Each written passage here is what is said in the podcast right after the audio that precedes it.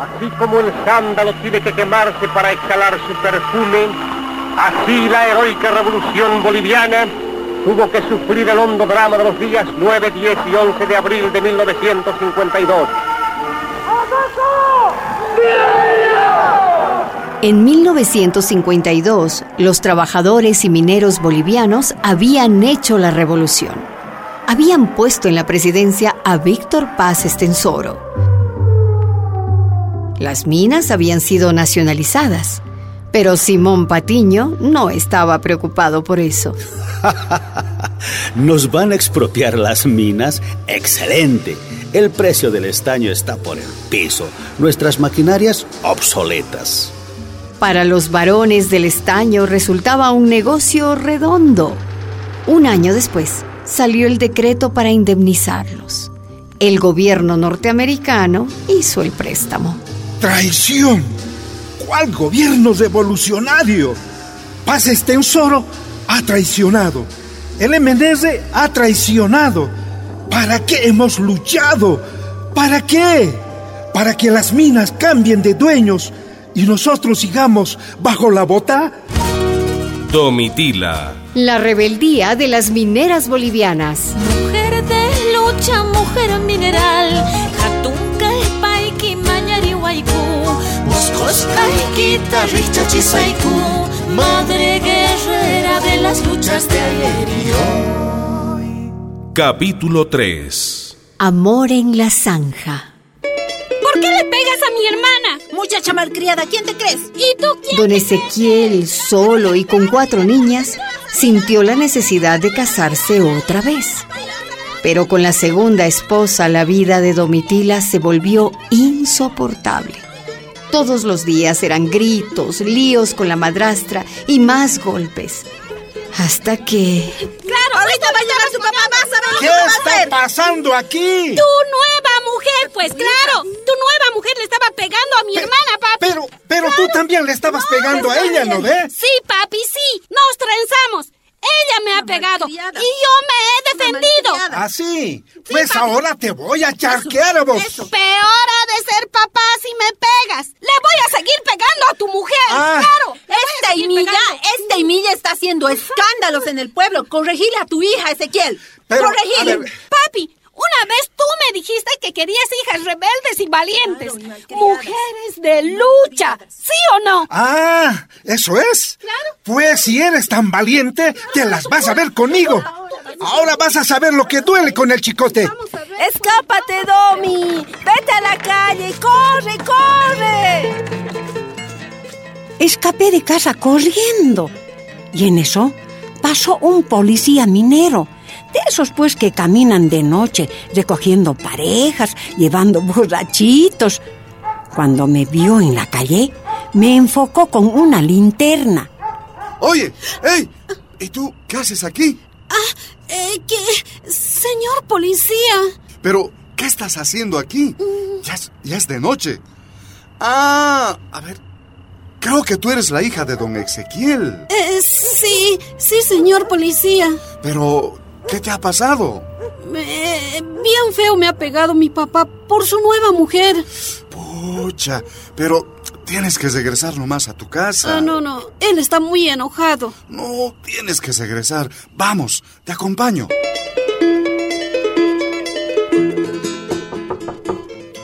Don Ezequiel. Sí. Bu- Buenas noches, don Ezequiel. Aquí te traigo a tu hija, don Ezequiel. ¿Qué compañero, cómo le vas a votar así de noche? Ahí está. Ahí está, pues, ese hombre, su amante, ese hombre. ¿Su amante? Sí, su amante. No, nadie se burla de mi hija ni de mí. ¿Quién eres tú? Do- pero, don Ezequiel, mírame a ver, don Ezequiel. Soy el Zené, el sereno policía minero, don Ezequiel. ¡Ándate, carajo! ¡Fuera de mi casa, ándate! Ezequiel, con mucha bronca, fue a buscar una escopeta que tenía en la casa. Ahorita vas a saber por dónde salen los diablos. Sereno te voy a dar, carajo. René salió corriendo. Detrás de él, Domitila. ¡Apure! ¡Apure, apure! ¡Mi papá nos está siguiendo! René y Domitila corrieron hasta llegar a un campo. Los dos cayeron a una zanja. Ahí, escondidos, pasaron la noche. Bueno, como dicen, no hay mal que por amor no venga.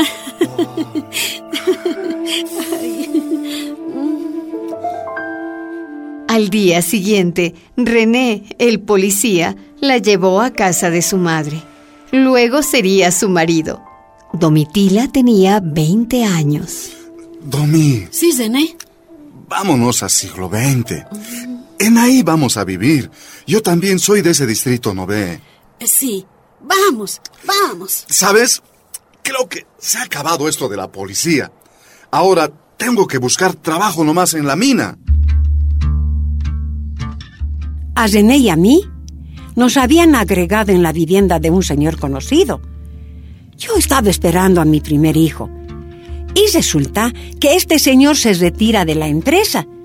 Y pues vienen los serenos a sacarnos, que no teníamos derecho a ocupar aquella pieza, diciendo... Tienen que salir inmediatamente. Por favor, espere a que llegue mi marido. ¿Cómo me van a votar así, pues? Por favorcito. Señora, se van porque se van. No hay más que hablar. Los serenos sacaron todas sus cosas y las dejaron en la calle. Señora, Eh, Sí, sí. vaya donde Federico Escobar, del control obrero. Sí. Él la va a ayudar. Ay, ahorita mismo.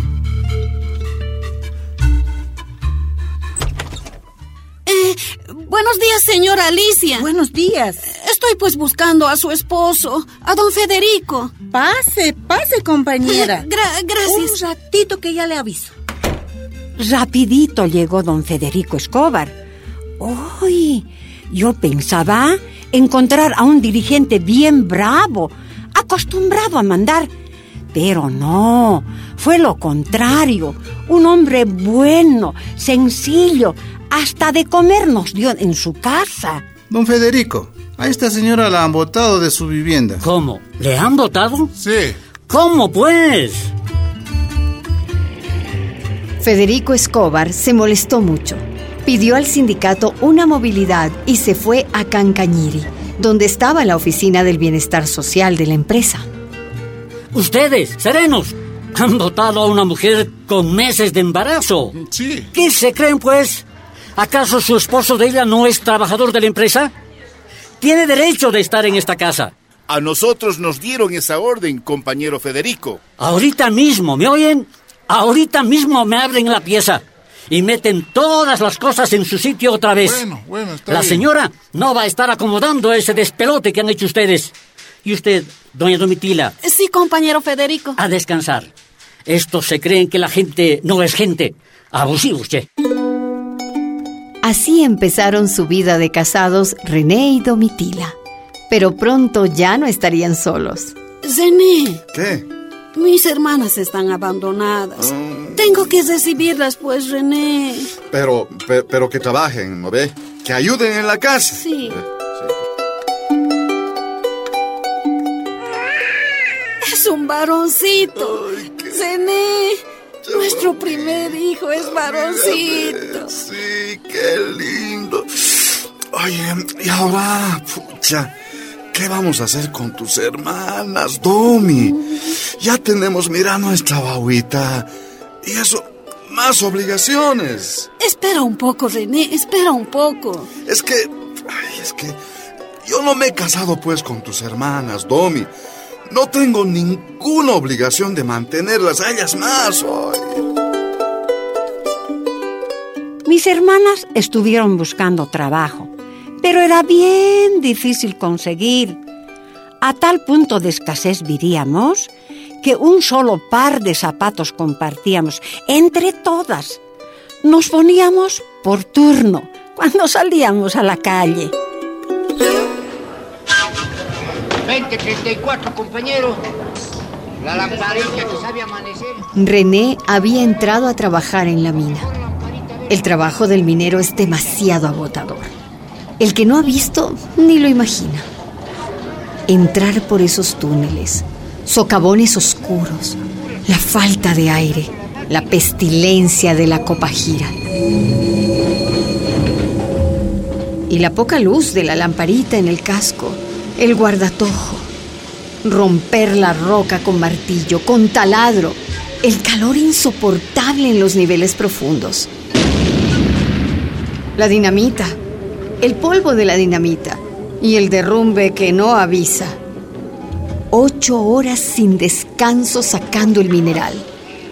¿Cómo aguantan? Pichando, mascando coca con lejía.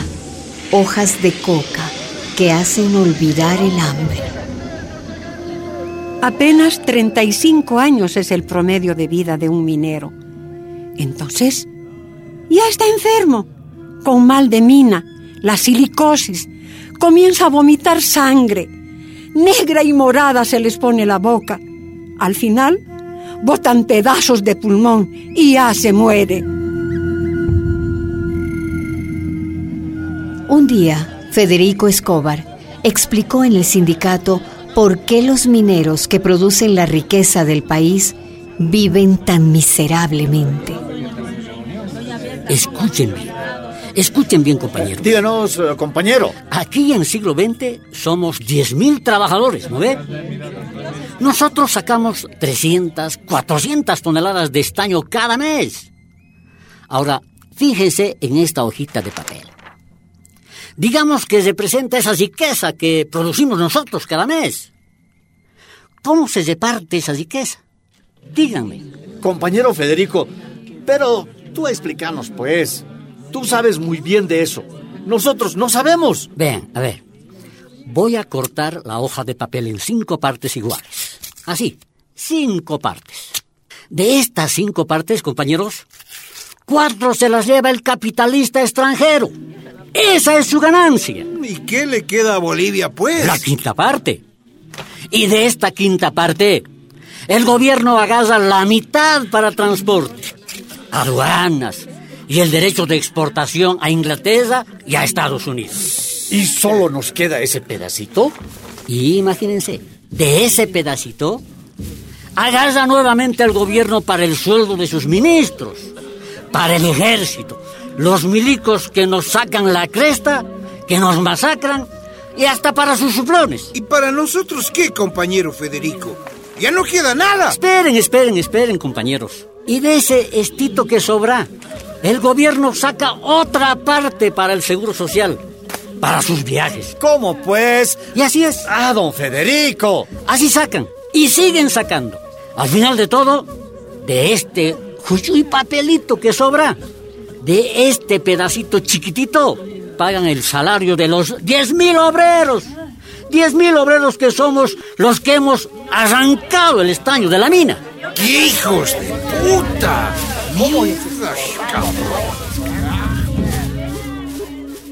Así explicaba don Federico Escobar Zapata, aquel gran dirigente, y nos hacía entender que nosotros no somos pobres, sino empobrecidos, que los ricos no son ricos, sino ladrones, y que Bolivia no puede seguir como va.